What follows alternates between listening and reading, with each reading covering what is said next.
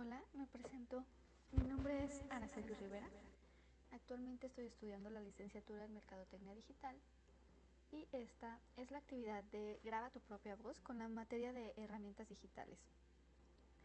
Yo escogí hablar sobre cerveza, es un tema que me gusta mucho, este, me apasiona mucho y me interesa mucho siempre estar investigando y leyendo los avances.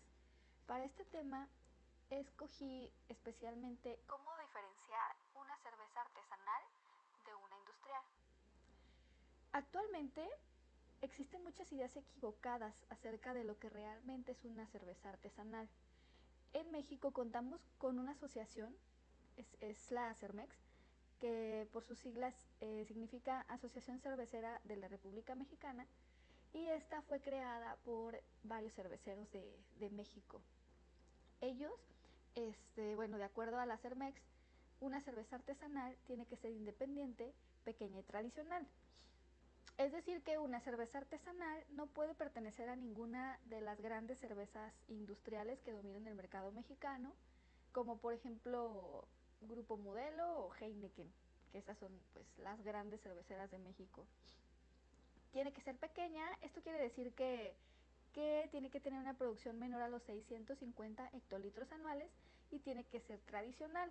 Es decir, que los procesos de producción, como la materia prima, tienen que tener como primer enfoque el sabor y la calidad. Y principalmente no, abaratar el costo. Eh, pues personalmente a mí no me gusta el término artesanal en la cerveza porque creo que mucha gente se confunde con esto, porque artesanal significa que está hecho a mano y siguiendo las técnicas tradicionales. La cerveza artesanal sí está producida siguiendo las técnicas tradicionales, pero los equipos y los procesos para hacerla son exactamente igual que en una cervecería grande, solamente que en un menor tamaño y más sencillo. El hecho de que la gente piense que artesanal es hecho a mano puede confundir al consumidor y hasta demeritar su calidad.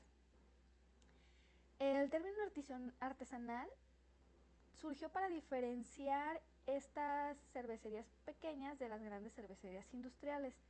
Al final, la cerveza artesanal, pues es, cerveza, ni más ni menos. Eh, bueno, otra de las cosas con las que se puede diferenciar una cerveza artesanal de una industrial, y lo más importante, son los ingredientes, que solamente lleva agua, malta, lúpulo y levadura. Eh, los grandes grupos cerveceros aquí en México como en muchas otras partes del mundo, han sustituido la malta con ingredientes como maíz y arroz que ayudan a abaratar el costo de producción y a darle una vida de anaquel mucho más larga a la cerveza. Y aunque con esto han incrementado sus ganancias y reducido sus costos, al final estas cervecerías grandes están sacrificando lo que realmente importa en la cerveza, el sabor. Si ustedes tienen oportunidad de, verificar esto, pueden probar que una cerveza artesanal es realmente muchísimo, muchísimo más intensa en cuestión de, sabor y en cuestión de, de, densidad de líquido a una cerveza industrial y esto es precisamente por los procesos de elaboración y por los ingredientes con los que se elabora la cerveza. Y estos son los grandes, grandes, grandes diferencias entre una cerveza artesanal y una industrial.